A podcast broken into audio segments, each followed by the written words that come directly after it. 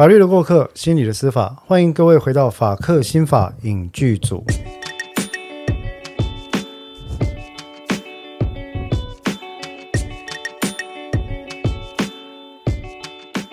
Hello，各位听众伙伴，大家好，我是黄志豪律师。大家好，我是邓作家。邓作家哈，还是每次讲都很心虚，哎，还还不是很习惯哈。所以我因为不像你是黄 pro，你可以叫我邓 pro 好。我叫你邓 pro，邓哎，反正都很 pro 了哈。那这个呃，我们今天呢，其实是我们法克新法影剧组第三季系列的第二集。虽然号称是第二集呢，但事实上上一次，因为我们一开始在第一集聊的是这个非常律师语音语哈，那我们上次也讲到了几个问题了。一开始当然就是跟大家解释一下很重要的这个语音无正确的念法是语音无这件事情。那为什么我们两个人就是知错不改，硬是要念语音语呢？那我们上次大概解释了哈，不是知错不改，而是说跟这个剧本身的设定有一点关系了哈。无庸误这件事情，其实它有一个正着念、倒着念都必须要一致的状况，所以华文就变得很尴尬。要不然你就是念语音语，要不然你就是念。无音无，那怎么念都很怪啊。那所以我们就暂时的将错就错，但是各位再次强调，这个字念成无啊，念成无不是鱼。那上次我们也提到了这部戏，其实作为一个近年来算是今年哈亚洲的一个现象级作品，我记得它好像在全世界的收视来到排名第八位，是全世界哦，哦是，好像很厉害哈。那以一个韩国本地描述韩国本地的一个呃法律剧的一个作品来讲，可以打上这么样的一个成绩，我觉得是相当不简单啊，相当不简单的状况。所以就这个观点来看呢，其实我们上次大概花了一点时间聊了有关于这个剧本身它的一些背景啊，然后里面的设定，然后它的大纲啊，然后人人设、它的故事人设等等。这些东西我们上次大概都稍微讨论了一下，那当然也触及了一些重点。我想我们今天可以更深刻的来聊一些诶比较重要的情况，嗯，例如说里面提到的律师真的能够有这个所谓的在罹患自闭症类群光谱的情况底下来执行法律业务吗？嗯，他能执行什么样的法律业务？他会剩下什么能力？他有哪些能力会有哪些能力不会有？嗯，哦，这个情况。那其实坦白讲，我自己看到这个角色哈。我必须要说，就这一集的开始来讲，我要先讲一个个人感受，我非常的有亲切感。我只要看到有呃难相处的人，好可以毛很多的人，哎，没关系，我承认，我承认，好，我承认，对，本人就是毛很多。呃，其实其实应该怎么讲？我觉得不管是看到《Big Bang》的 Sheldon，嗯，生活大爆炸的希尔登，嗯。看到呃好医生的 Doctor Murphy，或者看到福尔摩斯算吗？福尔摩斯，或者看到语音语这这一类型的人设的时候，哈，其实我会某程度觉得我能够嗯理解，能够理解哈他们所面临的困境。那当然不是因为我跟他们有任何相似的杰出之处，我只是个普通人。我讲的是说，我对于。仪式感，或者知识可以给我不确定的世界带来安全感，这两件事情，我有深刻的感同身受的这种情绪或者感触在。你对我来讲，就是跟人打交道是很累的事，就低社交功能就对。呃，我不喜欢用标签贴上去了哈，贴别人不喜欢，但贴我自己，我就是大喊，也就是说。我其实社交功能不算低，是，哎，然后，但是我会觉得很累，很累，很累。嗯，出席不认识的场合，硬要找话讲，我有这个本事。嗯，那你也知道我话痨嘛，话很多嘛，哈。但是在社交场合，我会觉得很累。嗯，例如说，哦，像我们这样录 podcast 场合，我讲话不会觉得太累；或者是我演讲分享的场合，我陈述我的理念，我不会觉得太累。开庭辩论。哦，只有法官不耐烦，没有我讲，没有我讲不完的东西。嗯，哎，我一讲，我可以讲一个小时、两个小时，但法官讲话都变脸了。他说：“但是你不要再讲了。”那跟语音语很像啊，他不会阅读空气，自己一直讲。问题就是我会阅读空气，所以我可以，我有，我认为我有相当高的呃临场跟危机管理那。我接下来可以问相关的问题吗？呃，请问，请问，请问，就是这些技巧、社交技巧是可以透过学习吗？我说，对于像这样子类型的人士，好，我不是那个类型的人士，我也我对我也没有被诊断出临床的障碍，所以我要讲的是，我学习到了，嗯，我能够去区分在某些场合，我必须要面对自己不愿意做的事情，嗯，把我的社交技巧跟一些沟通的技巧拿出来，像但是，但是被诊断出有这个所谓的自闭症类群光谱症候群障碍的朋友们，是很不容易的，非常不容易啊！为什么我这样讲呢？我要先从这个所谓的自闭症类群光谱障碍讲起啊。那我们在上一集大概有讲到这个所谓的 ASD 啊，呃，Autistic Syndrome Disorder 啊，自闭症类群光谱障碍症候群，很长的一个名词。那你看我念念得很顺，为什么就背起来了哈？就除了我一方面是心理学的专业之外，大部分来讲，我们确实也接触过这样子的朋友，嗯，包括当事人在内。那其实有一个特色是在这个类群障碍光谱里面，有几件事一般人需要注意的是，第一个，它之所以被称为一个光谱，光谱这件事，一个 spectrum 啊，一个一个频谱啊，就是因为在这个频谱上呢，在同样的一个障碍症状名称底下，有各式各样不同的患者或者主体个案，有各式各样不同的症状。啊，那异中求同的是，在这个光谱底下的一个患者或者个体呢，他们都共同的享有一些功能上的缺损或者临床的困扰。嗯，啊，这个我们就是诊断用语，在讲到这件事情。那例如说，最常见的两件事情是：第一个，沟通上，嗯，它具有非常明显的一个功能缺损或功能不足的状态。啊，第二个呢，呃，除了言语的沟通之外，非语言的互动，对他来讲也是相当的困难。例如说，我们在一般讲到认知心理学里面提到，沟通不仅仅是用语言啊，你刚刚邓作家提到阅读空气这件事情，察言观色这件事情，言外之意这件事情，弦外之音这件事情。这些其实是 non-verbal 的一个认知功能。嗯，那这个非常难。嗯啊，因为有些人，例如说，我们常常讲说，哦，去日本文化里面，京都人的发言可能就是一个你要学会怎么样察言观色跟阅读空气，那个正正常人、一般人也很也很难？对，那我举这个例子，其实就是要讲这件事情，就是说，其实沟通哈，不管是语言或非语言沟通，互动。包括了情绪、情感功能的互动，在这两个部门、这两块里面，对于自闭症光谱类群的患者来讲，嗯，是非常非常具有挑战性的。为什么？因为这两块他们的功能先天上不足或者有缺损，就是这个障碍的特色。嗯，可是你这样讲，我就想到，这就是我在看语音语的时候，有一些有时候会觉得有点嗯。因为他有时候让我感觉他可以阅读言外之意，这个就是我们上一集我们的第一集我也提到嘛。其实我认为《非常律师》这部韩剧，它有一些设定上，我认为比较呃一般人不太看得出来哈。你在享受戏剧的时候，你不会想那么多嘛，对不对？但是像我们就是说，日常接触到这个专业人士，大概一下就会觉得说，哎，这个不太对劲啊。嗯，哦，因为呃，我完全相信罹患有自闭症频谱的这个障碍的人，他可以考上律师。嗯，但是考上资格是一回事啊，你资格是跟跟纸、跟笔、跟电脑在作战，对不对？嗯。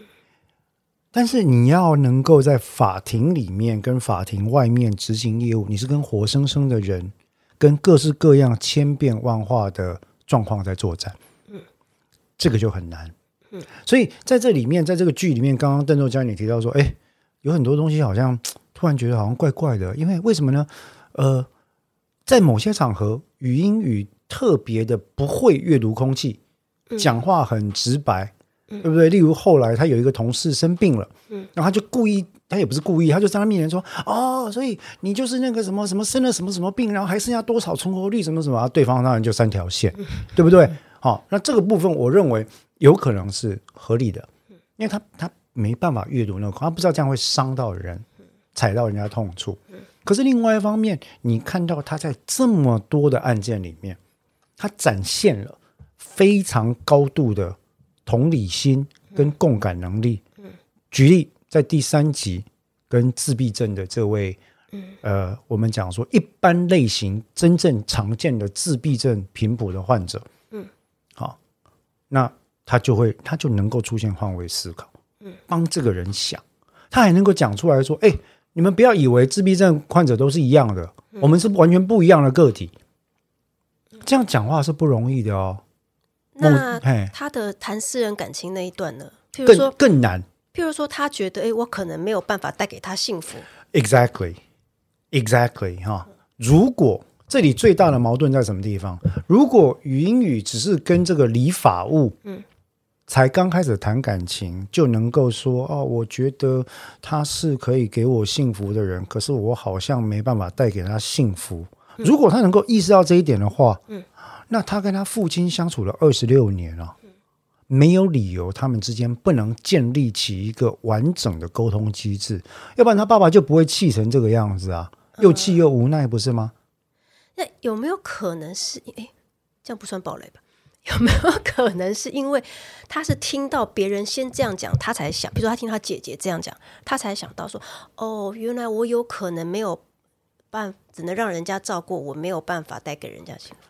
有可能，但是你讲的这件事情就是所谓的 “put yourself in other people's shoes”，、对不对？这就是标准的同理心能力啊，对不对？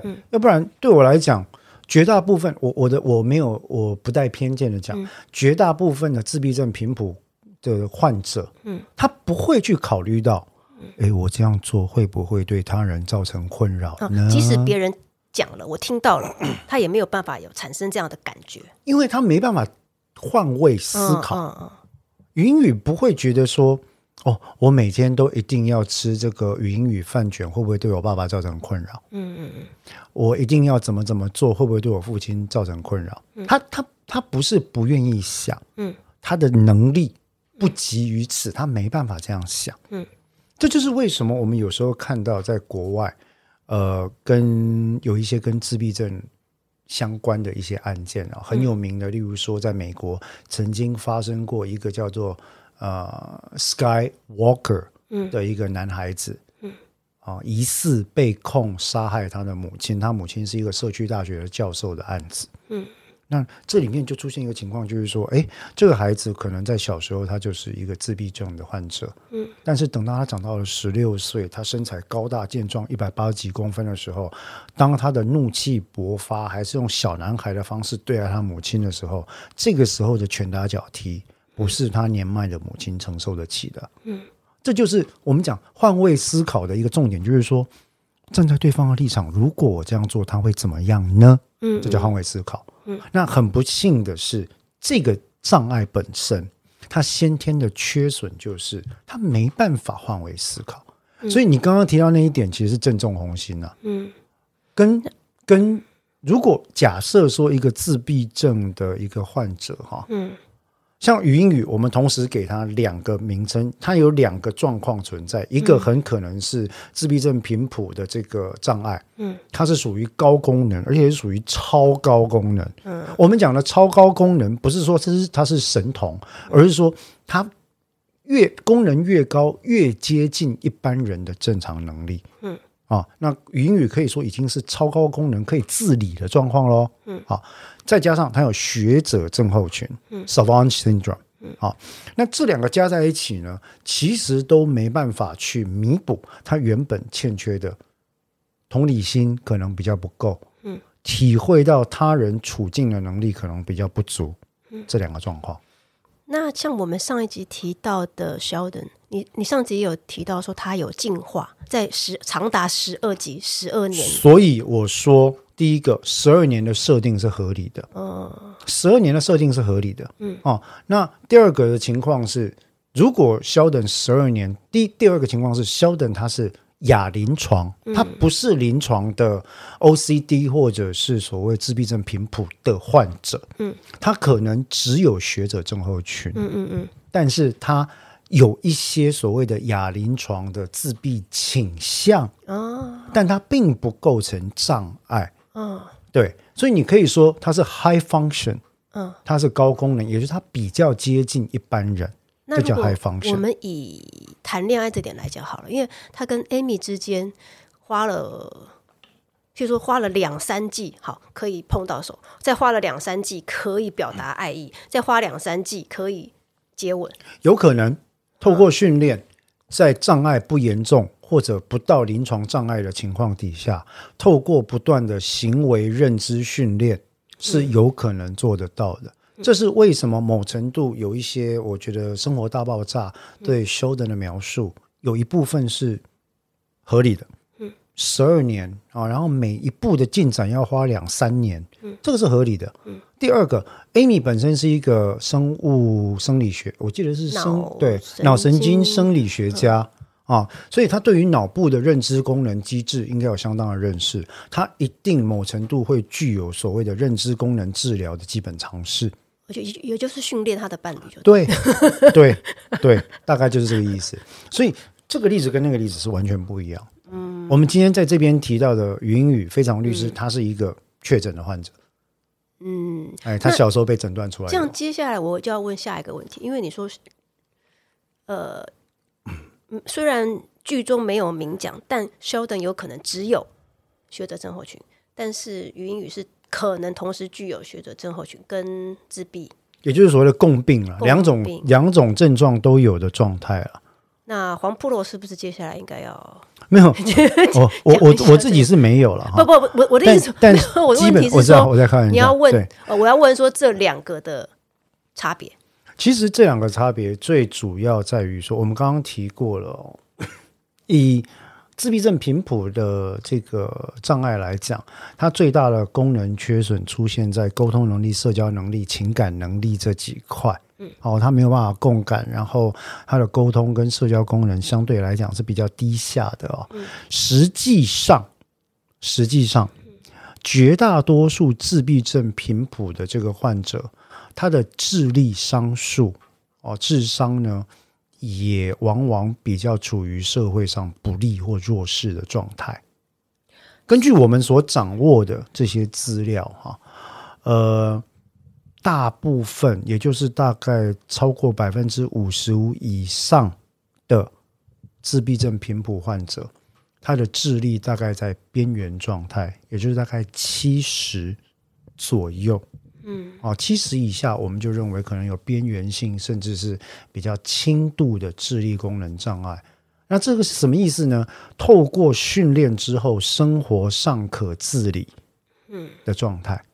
好，那其实，嗯，真正讲说能够达到一般人的智力商数水准，大概一百啊以上的，很可能就是比较少。那学者症候群，它跟智商又不一定有直接关系，它指的是对于某一种记忆功能或事物，它具有特别特别的固着兴趣，那结合了它某种特别发达的认知功能，例如说过目即忘的能力，例如说看过一次就画得出来的能力。啊，我记得呃纽约呃有一个很有名的艺术家是英国对英国艺术家是他看过一眼都市的样貌，他就可以在一张纸上全部画出来。对，对他他在坐飞机绕一圈那个伦敦上空，他就可以，他可以用眼睛，然后用手把眼睛看过的还原出来。那就是我认为那就很可能是一种 savant syndrome 学者症候群。那在这里面，语音语展现的这种所谓的 photographic memory 这种照相机式的呃记忆功能啊，那随便在脑中就可以翻啊什么东西的，这个基本上很有可能也是他的学者症候群的状况之一。但重点是下面这一句话，这是两个不同的症状。嗯第二个，呃，绝大多数的自闭症频谱的患者，他的功能跟智力是不是像我们在戏剧看到的这样子？哦，所以很多人看了这部剧，可能会以为说，哇，自闭症患者可能都有这样子的，其实完全不是。完全不是这样，这个比例非常非常的少。事实上，自闭症患者里面可能有这种所谓的 savant syndrome，我们看起来好像某种超能特别高的一个认知功能凸显在某个领域的情况，基本上来讲不到百分之十，甚至不到百分之五，嗯，非常非常低的比例。嗯，好，那也不是有了这个记忆呢，他的人生就会变得好像很。很特别哈，好像漫威有了一个超能力，不是的，这不会给他带来幸福。这种东西其实最多就是让他的呃生活里面有一个仪式性固着的点，嗯，让他可以让自己稳定在架构里面呢进行一个生活。我记得那个第三集的那个妈妈好像有讲过类似的话，对不对？她那时候就有点气愤，有点不甘心的对云雨说。就他的儿子不是像他那样子，当然。对，所以同样同同样是这样子的，所以我觉得那一集很好的一个点，当然同时他也有矛盾的点，是他展现了云雨在那一集里面，他确实做到了一件事，他告诉大家，嗯，自闭症频谱的患者有非常多不同的面相，嗯，很可惜的是他没告诉大家，其实大部分的面相是像里面那位弟弟一样的状况。而不是像语音语，语音语的情况是特例中的特例中的特例，而且刚好长得可爱。对，就是说，刚好在职场上碰到都对他很很好的老板。我我不想评论样容貌了哈，但是我必须讲他的形象塑造非常的清新可亲，嗯，衣着整洁，然后呃容貌非常的可亲，嗯啊，然后全身的打扮都非常的。呃，合宜，嗯，然后喜欢的东西是非常无害的鲸豚，嗯，这几个点其实，嗯，坦白讲，拿来现实生活中比照比对一般的自闭症频谱障碍的一个患者，哈，嗯，都不是那么容易达到的点。哎，那我想到另外一个韩剧，我很喜欢的《遗物整理师》哦，因为里面的主角刚好也喜欢海洋生物，对，那。也就是说，像哎，他们这些小小的呃着迷的点，也是譬如说，像休顿喜欢火车，遗物整理师那个喜欢海洋生物，exactly，他们会找到一个不断投入热情、巨大热情的一个特别的领域，这样子。我我我我不敢说那个叫热情，嗯，我不确定这样描述恰不恰当，但是我要说的是哦。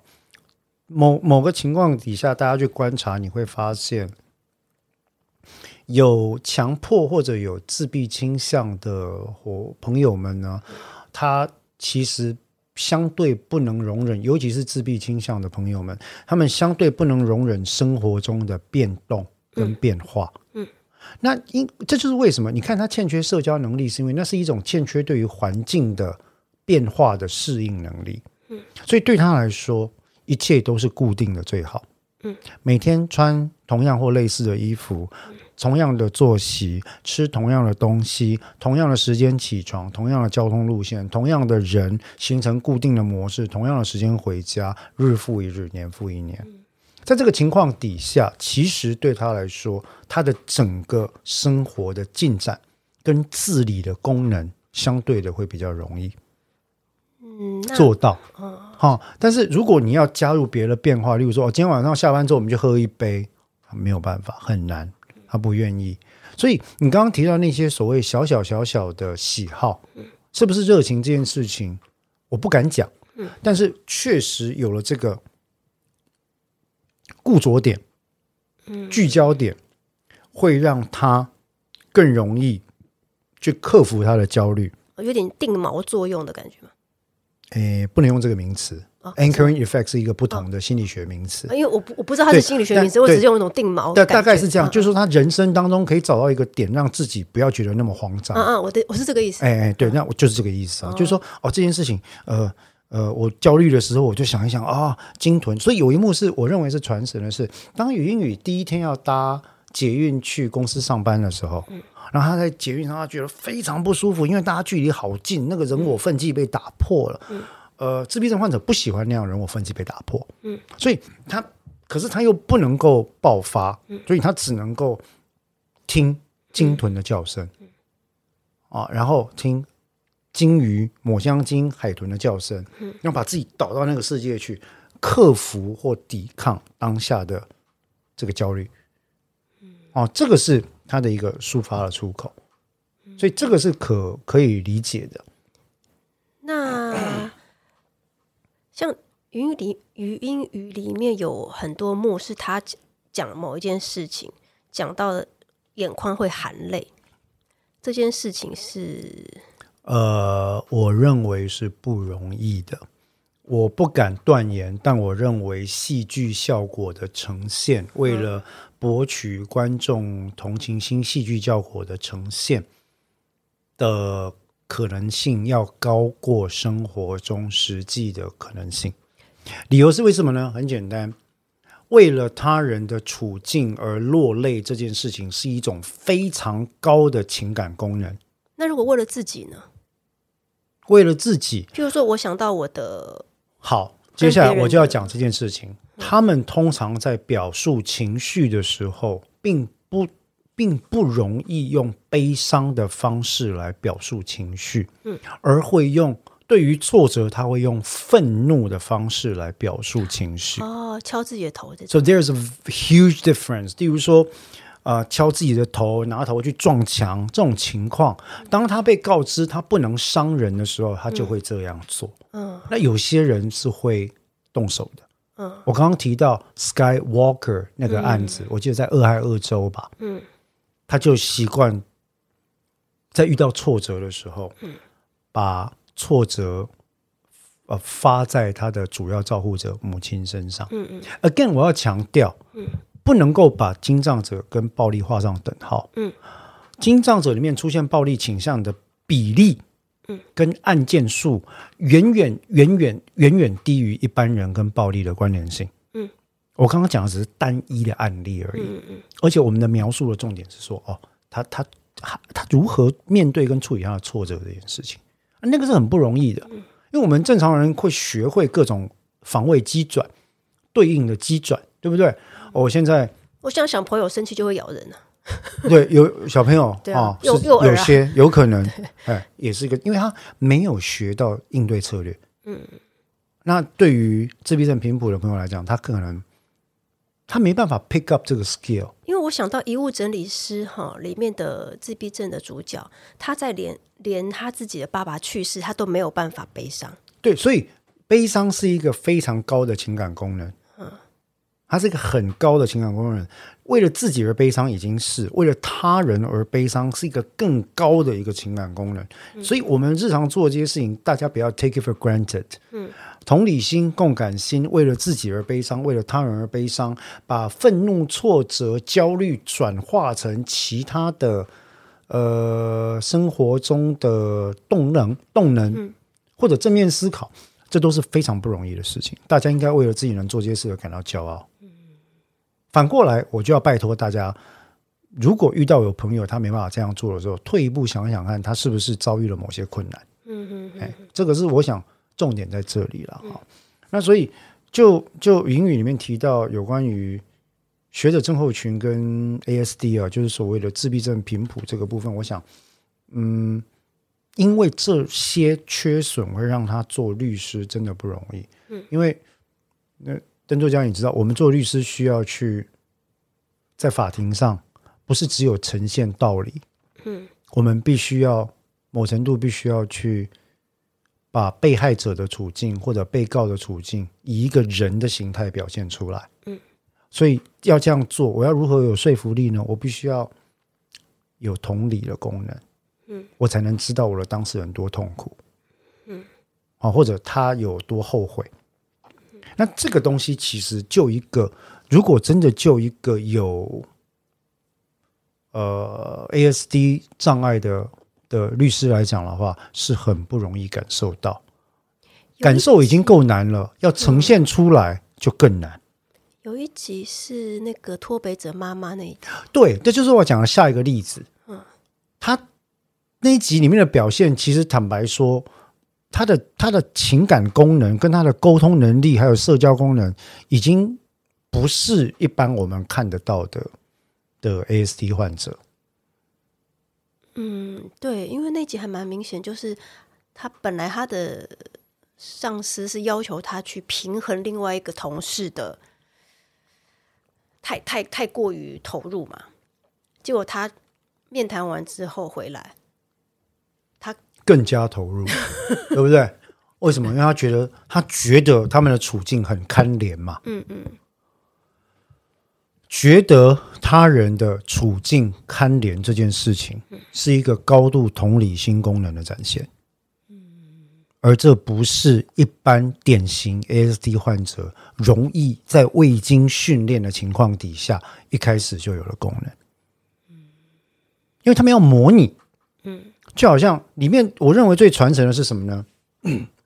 他读不懂表情，嗯，所以他要把它背表情列表，嗯，去告诉自己说，一号表情愤怒，二号表情喜悦，三号表情叭叭叭叭把它背起来，对不对？他用索引跟背诵的方式来做一个对应，嗯。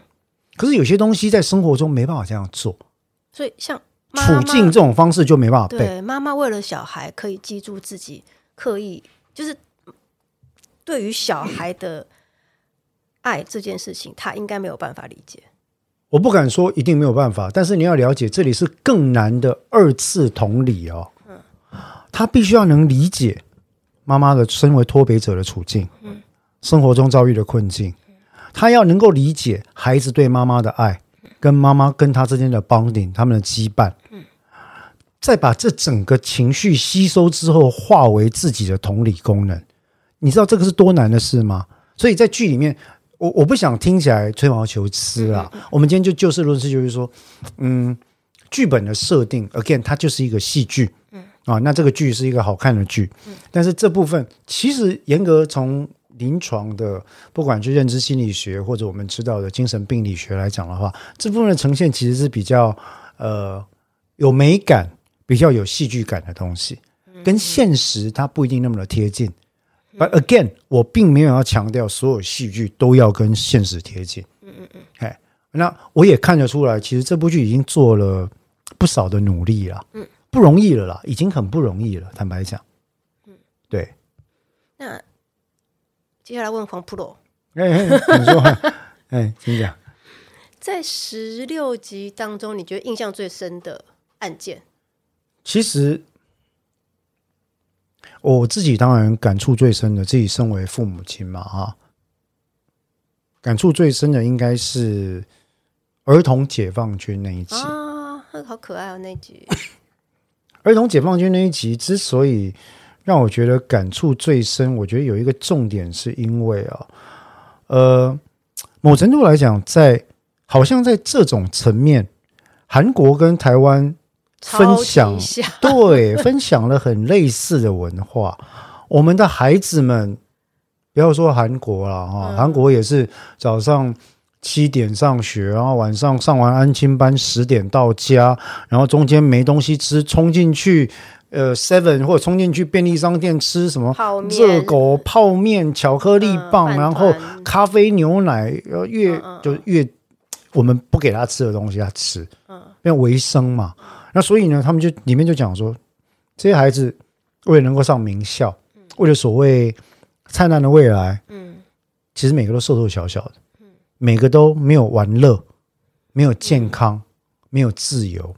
所以，当这个儿童解放军的总司令出来，他讲出了儿童三大守则：嗯。所有儿童都有及时玩乐的权利，嗯。所有儿童都有及时健康的权利。那我的感觉就会觉得说，对，就嗯，你让这难道不是作为一个父母亲希望看到的吗？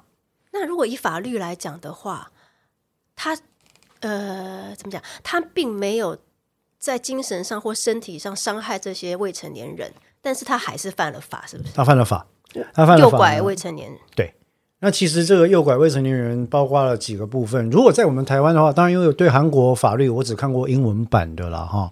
但是确实，我相信它里面做了相当多的法律研究。那如果在我们台湾呢，基本上来讲，就可能构成包括呃呃儿童青少年福利权益保障法的违反，还有对未成年人实施了所谓的这个虐幼罪。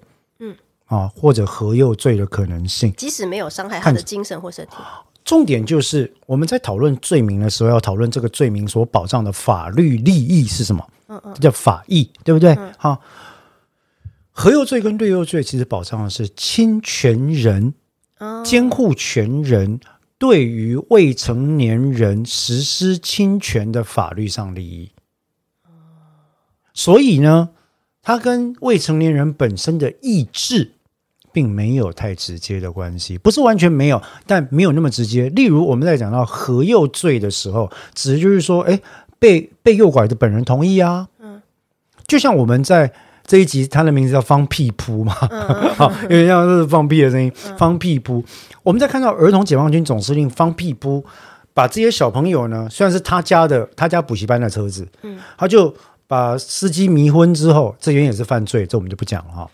车子开到山下去，然后就说，呃，要开走之前，他就说：“来，我要问各位，要跟我们一起去玩吗？你可以同意或不同意，不同意现在立刻下车。”问了一次又一次，问了一次又一次，他就是在征得未成年人同意嘛。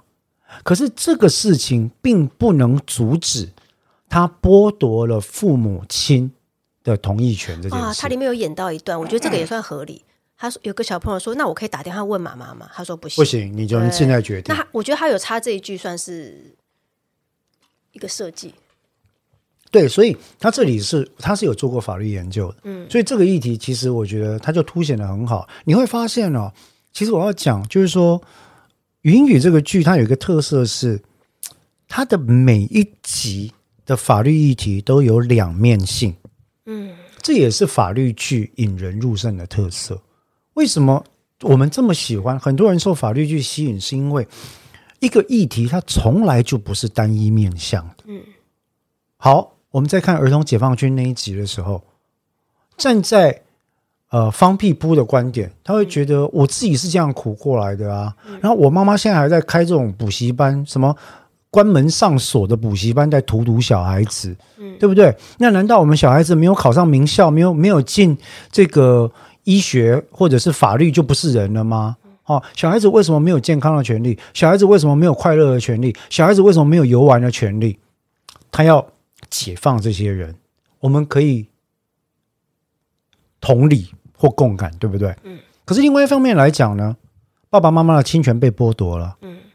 你是谁？你凭什么跑出来对我家的孩子做这做那？如果你是坏人呢？今天我的运气好，是因为你正好不是坏人。可是，难道不是坏人，你就可以剥夺我的侵权或监护权吗？嗯凭什么？这是犯法的。所以你会看到一个议题有两面在交织。嗯，那当然了，最后这个我觉得很感人的是哦，云雨在这个案件里面使用的法律策略，嗯，那个是不可能成功的法律策略。啊良心犯吗？良心犯这件事情，任何有法律实务经验的人都会知道，那个几乎是不可能成功的，除非在极为极为特殊的社会、家国环境背景脉络底下。举例来讲，南非在种族隔离即将终结的年代，假设图图主教或者曼德拉当时遭到追诉被关，有人要出来跟他说我应该要给他特赦的话，我就可能以良心犯的理由给他特赦。嗯，为什么？他是为了追求人权跟反种族隔离的理念，招致违反了恶法，嗯，然后被关了嘛。那我现在给他特赦，我有一个很好的理由，或者我要直接罪行全免，我有一个很好的理由，他是良心犯。嗯，但方屁扑的问题在于，他不可能构成良心犯。嗯他的本质上是这样做，但是他的违法行为所带来的利益，嗯，在现行法律僵化的眼光底下，并没有高于他侵害这些家长监护权带来的伤害。我没记错的话，这集其实最后这个诉讼策略是没成功的。不可能成功啊！嗯，对，我我坦白跟你讲，这这在这在任何一个国家都几乎没有成功的可能。他的结局是算符合现实，因为我记得他结局是他拒绝，他拒绝认罪啊，对，哦，然后他提出良心犯辩护，他说 OK，嗯对，因为良心犯辩护，我想正常人都知道不会成功。嗯，然后云雨这样想，因为他熟读教科书嘛，嗯那会提出良心犯辩护这件事情，我想也凸显了他其实更适合作为一个研究型律师，而不是辩护型律师的说法。诶，因为有时候我在看他们这几个案例哈，是不是有些来自于真实的案例？这是一个真实的因案例，为我觉得他 为什么会这样讲，是因为他实在太过于离奇，因为他离奇，所以我觉得有可能来自于真实的，其实因为因为哈人类想不出来其实这是一个真实的啊，案例，真的，就你对说那个儿童解放军，对儿童解放军这件事情里面的这些话呀、这些内容啊，其实呢，呃，根据他们的讲法是说，曾经跟一个担任过，我记得也是法律人的首尔市长，嗯，也是儿童人权的保障者，嗯，是讲的话是非常类似，做过类事情是非常类似。也有进行到诉讼嘛，对，那好像针对这些事情，其实他们就讲说，哎，跟那个人，嗯，他的传记的内容，嗯，讲过的话，其实是相当类似的。哦，那但是在这些在这些情况里面，其实应该就是说，呃，后来当然也是一些争议了，嗯嗯，因为其实后来那这个这个案件本身被写成一本书嘛，嗯。啊，那这个人就是一个儿童教育工作者，嗯，然后这个工作者他后来就觉得说，你们这一集改编了我的书的内容，可是没有来找我授权，哦可是如果没有百分之百一样，这个就很微妙啊，这就著作权的范围嘛。感觉讲下去会很会偏会那个，嗯。所以其实这个应该是，但是我们从这个剧的观点来看，嗯，议题本身设定是好的，对啊对啊，它是能够激发思考，然后它有很多讨论点，对不对？嗯，所以从这个观点来看，我就我就讲说，延续我们上一集讲到的重点了。我觉得其实这部剧的设定在唤醒大家对第一个自闭症患者处境的关注，嗯，跟第二个法律议题的多面向思考上，它是有贡献的。嗯但它的风险在于，我还是要这样讲，我认为它对主角处境的美化，嗯，为了戏剧效果做的修饰，呃，做的太多了一点。嗯，我举个例子给你听哦。如果你看《Good Doctor》的话，良医墨菲的话，你应该还记得，在良医墨菲里面，他谈感情是痛苦到什么地步，跟他谈感情呢是痛苦到什么地步？嗯，好，然后良医墨菲是基本上他人家就算直白讲出来，他也要思考很久，而不太能够理解为什么这样对你是个伤害。嗯，他只能够在形式上按照规定去做别人不要他做的事啊，不去做别人不要他做的事。嗯，所以他那个女朋友莉亚，嗯你记得吗？嗯嗯他们的相处非常痛苦，莉亚也跟他分手很多次，还跟别人在一起。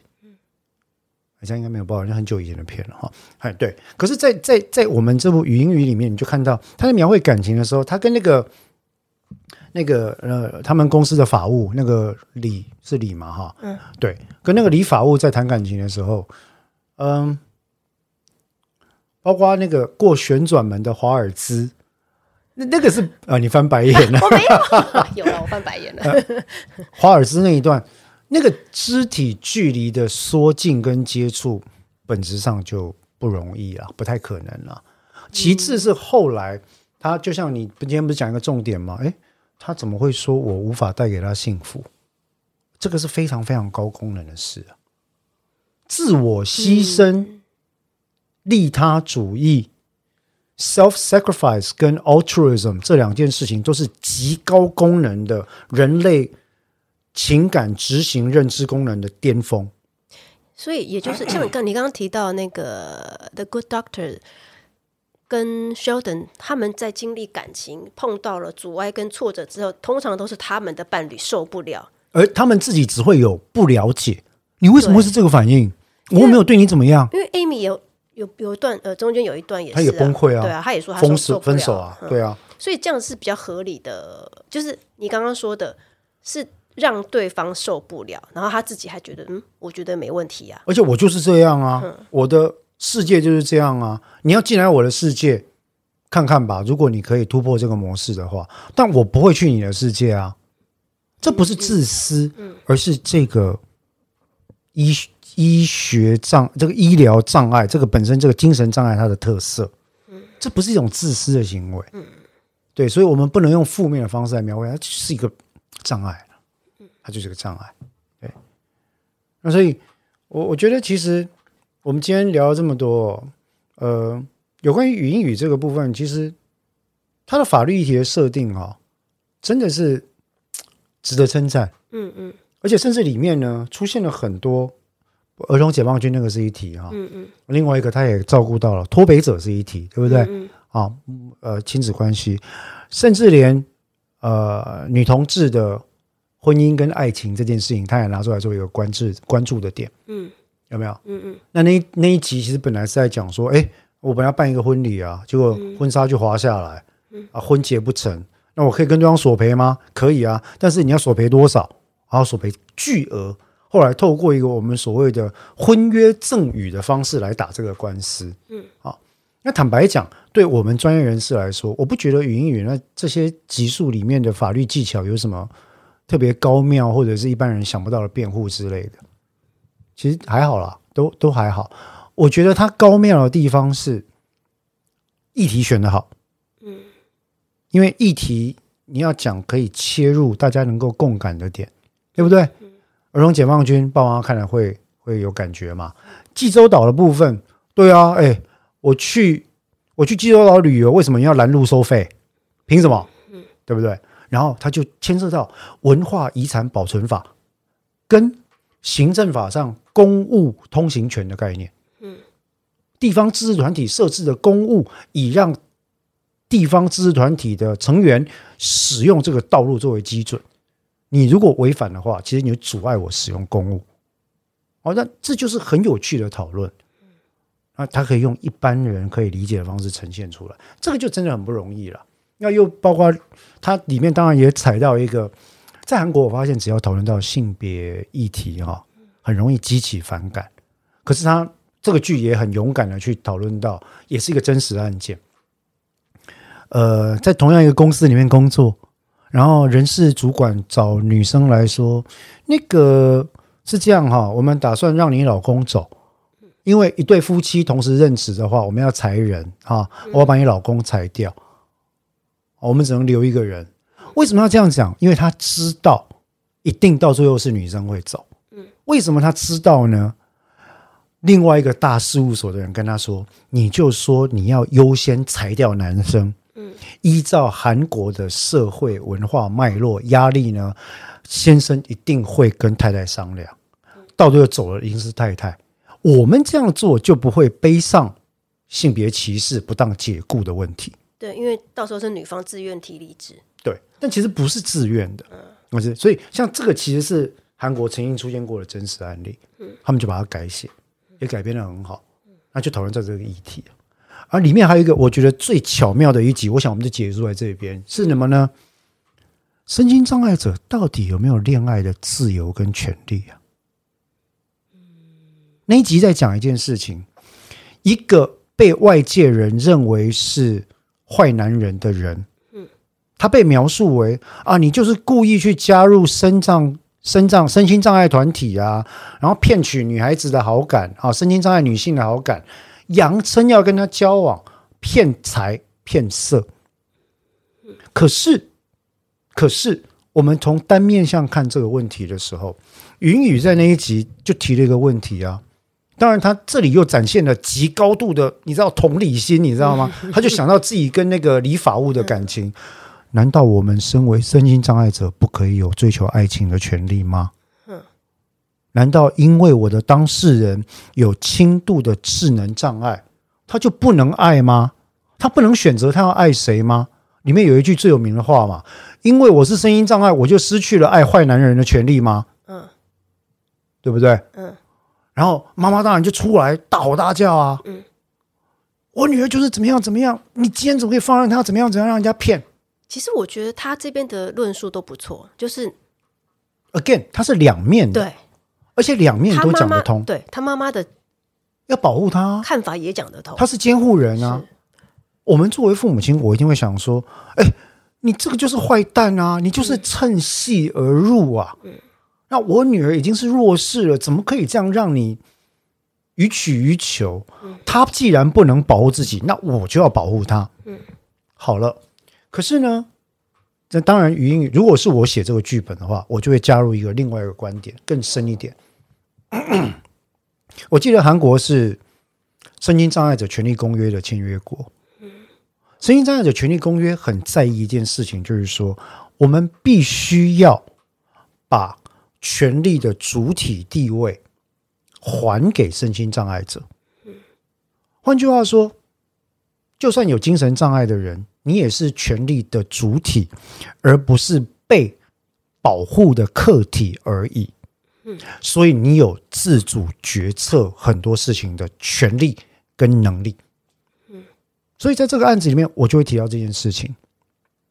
如果我是云宇的，基本上我可能比较像郑明喜啦哈，我可能就会提到一件事情，就是说，根据声音障碍权利权利的权益保护法跟我们的公约的规定，他当然有选择自己配偶的或者是对象的权利啊，这是他的基本人权啊。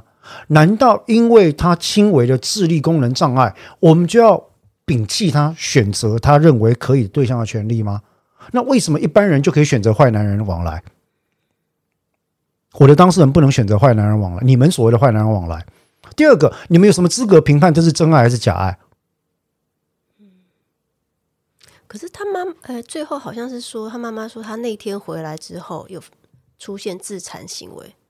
最后他们的最后，我记得这个这一集好像 陪审团判。有罪啊，无罪，法官翻掉，是不是？呃，我印象中应该是这样讲，结果是有罪。那陪审团其实没办法判，陪审团给出来的意见是无罪。嗯嗯嗯。啊，那法官这个韩国的制度是这样，韩国的陪审制是资议性质，advisory，嗯，参考用的啦。嗯，他没有没有法律上的实质拘束力。嗯，那我没记错的话，韩国的。司法体系正在研议要把陪审制改成有拘束力，因为他们认为实施的很好。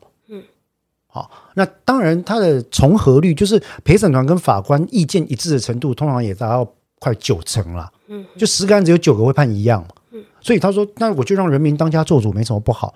所以韩国在研议中，什么时候会不会改不知道。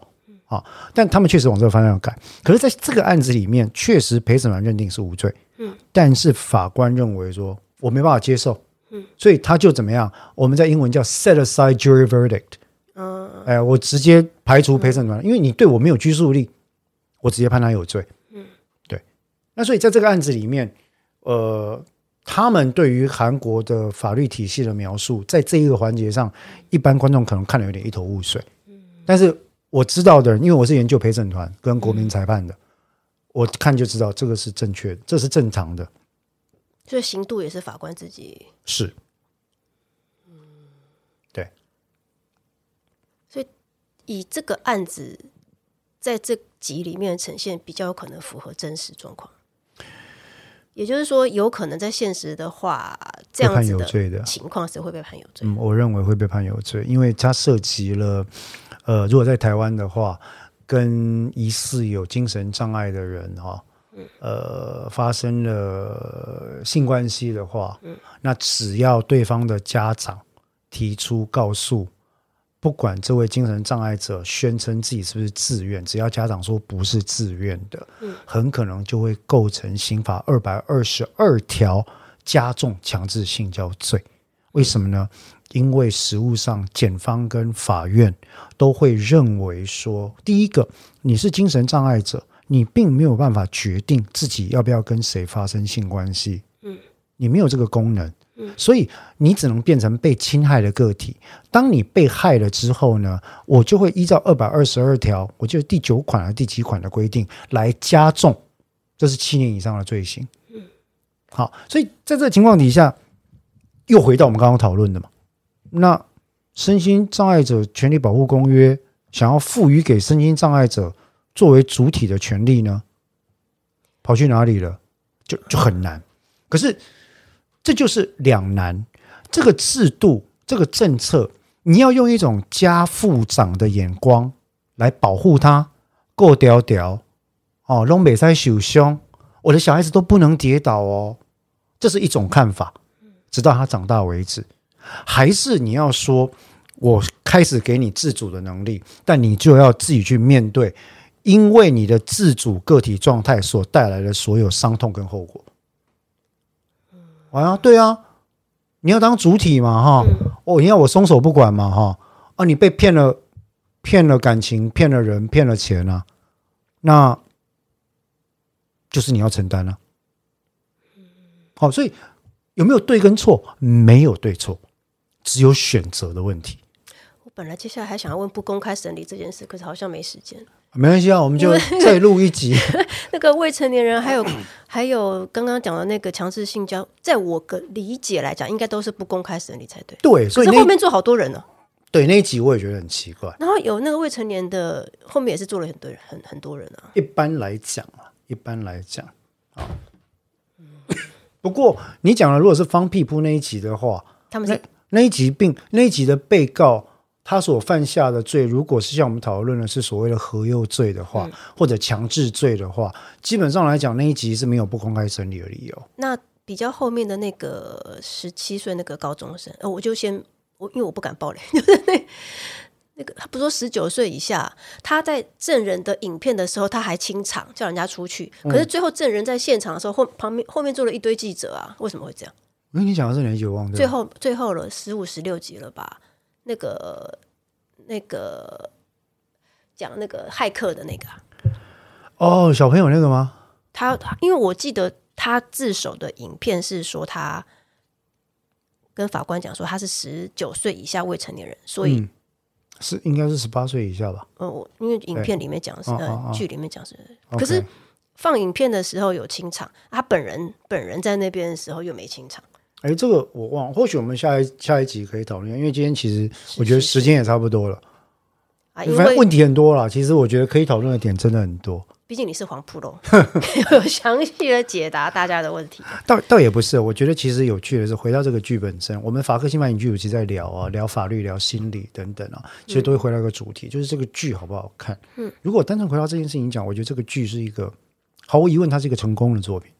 易入口，之外，不管正面或反面的意见，我认为它诱发了，它引发了大规模的讨论。嗯，所以这个剧之所以成为现象级的剧，嗯，我觉得它的诱发的讨论跟台湾那个时候《与恶》有点像。《与恶》，我们《与恶》的距离播出来之后，开始大规模的讨论，很多人讨论说：“哎，我之前不知道这个剧可以写成这么多面相。”然后原来精神障碍者的状态，嗯，好，然后呃，律师的工作，被害人的心酸，各自有各自的面向可以谈。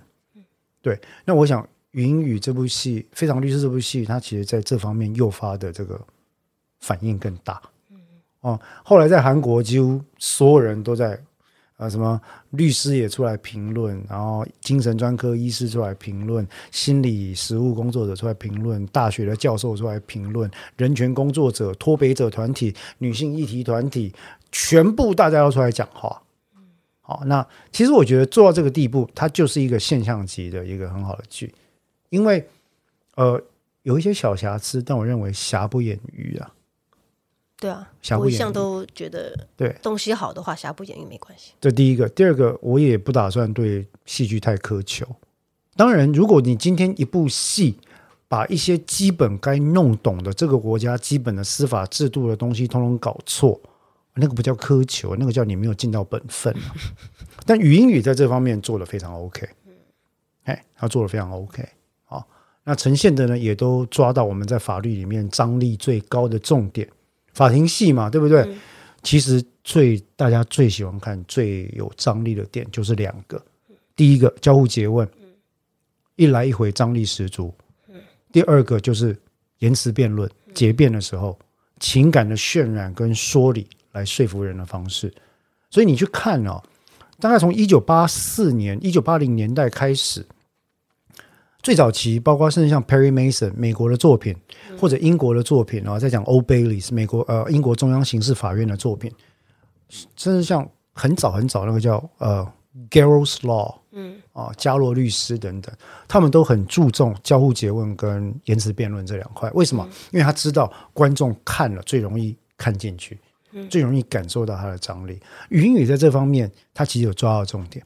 他不会去用一些很无聊的法庭程序，它里面都是切进去就直接问问证人异议反应啊，张力出来。第二个呢，结辩结辩出来讲道理讲人情，然后你听了就觉得啊，我有这个感动。那这个是他的剧组掌握作为律政剧法律剧来讲可以掌握到的基本原则，我认为他就有六十分。很不幸的是，我不知道为什么我们台湾剧。在法庭戏的掌握上、掌握度上，嗯，好像比较没有那么好。很多连基本的法律程序都全部搞错。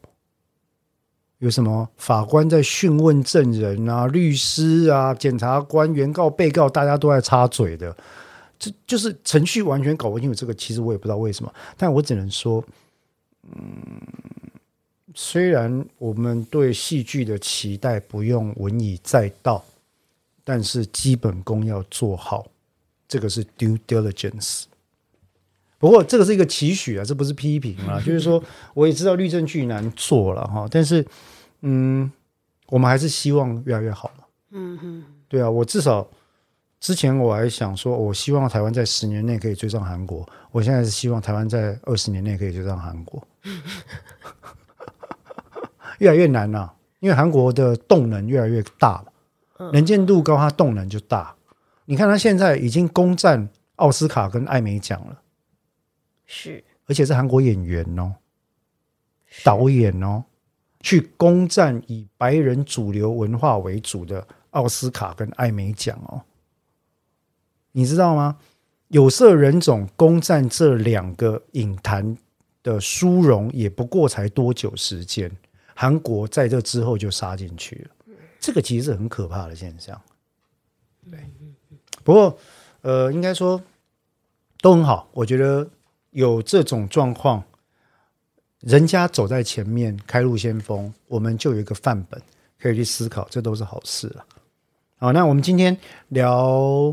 非常律师，语音语正确发音是语音无，不断强调这点，因为我们怕被骂，因为大家很喜欢讲这些事情。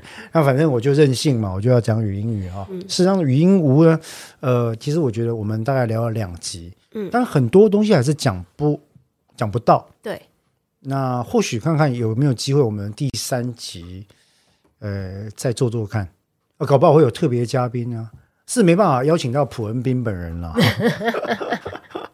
也也没办法沟通，因为但是人家讲韩文，我们讲中文，这没办法。但看看能不能找到同号来跟我们聊一聊，那大家就期待我们第三集。同样的，有没有什么呃评论啊、意见啊、想法呀，或敲碗呢？也欢迎随时来我们这边跟我们反映或者留言。好，邓作家还没有什么要跟听众朋友说的？你不觉得每次看完韩剧的感想就是？好想吃辛拉面，然后我看完语音以后，就好想吃海苔蛋那个那个饭卷哦，啊，是是了，是了，要结了，要结了，要要讲也是可以的。其实吃的这件事情哦，最后用一分钟来 wrap up wrap up，就是你会了解到一件事哦，其实韩国人的饮食习惯跟台湾人很多地方是很相像的，可是你看了剧之后，你就觉得他们的东西为什么感觉上特别好吃啊？我超想吃那个。海苔饭卷哦，例如说，我看完济州岛那一集之后，我就超想吃那个白切肉的猪肉汤面。对啊，啊，可是你知道白切肉这个事情，我从小在市场旁边长大，其实干嘛你讲三沾吧，我们叫三层肉嘛，就算你白肉那个三层肉。好了，刚烫出来，我记得小时候阿妈要拜拜的时候，就会烫那个三砧吧，烫出来上面还插着筷子，有没有？然后汤汁流下来，它切开，热气蒸腾，一片一片的，然后去沾蒜头酱油。所以你看我讲，现在讲到口水都冒出来。对，但但是但是就是说，其实这些东西台湾都有啊，吃内脏、吃海鲜、吃猪肉，跟台湾都很像。那所以我们会共鸣啊。对，可是。他们就是可以把这些事情不庸俗化的表达出来，甚至让他觉得说，他们觉得很 proud。哦，吃一碗在很高级的饭店吃一碗猪肉汤面是多么棒的事情！你看他们那个白种元也出来讲，名厨、饮食研究家，然后演员，然后什么什么刘 PD，大家都出来有没有？都出来演这些东西。在台湾，你很少看到我们自己的剧集愿意把路边吃黑白切，哦，喝保利达 B。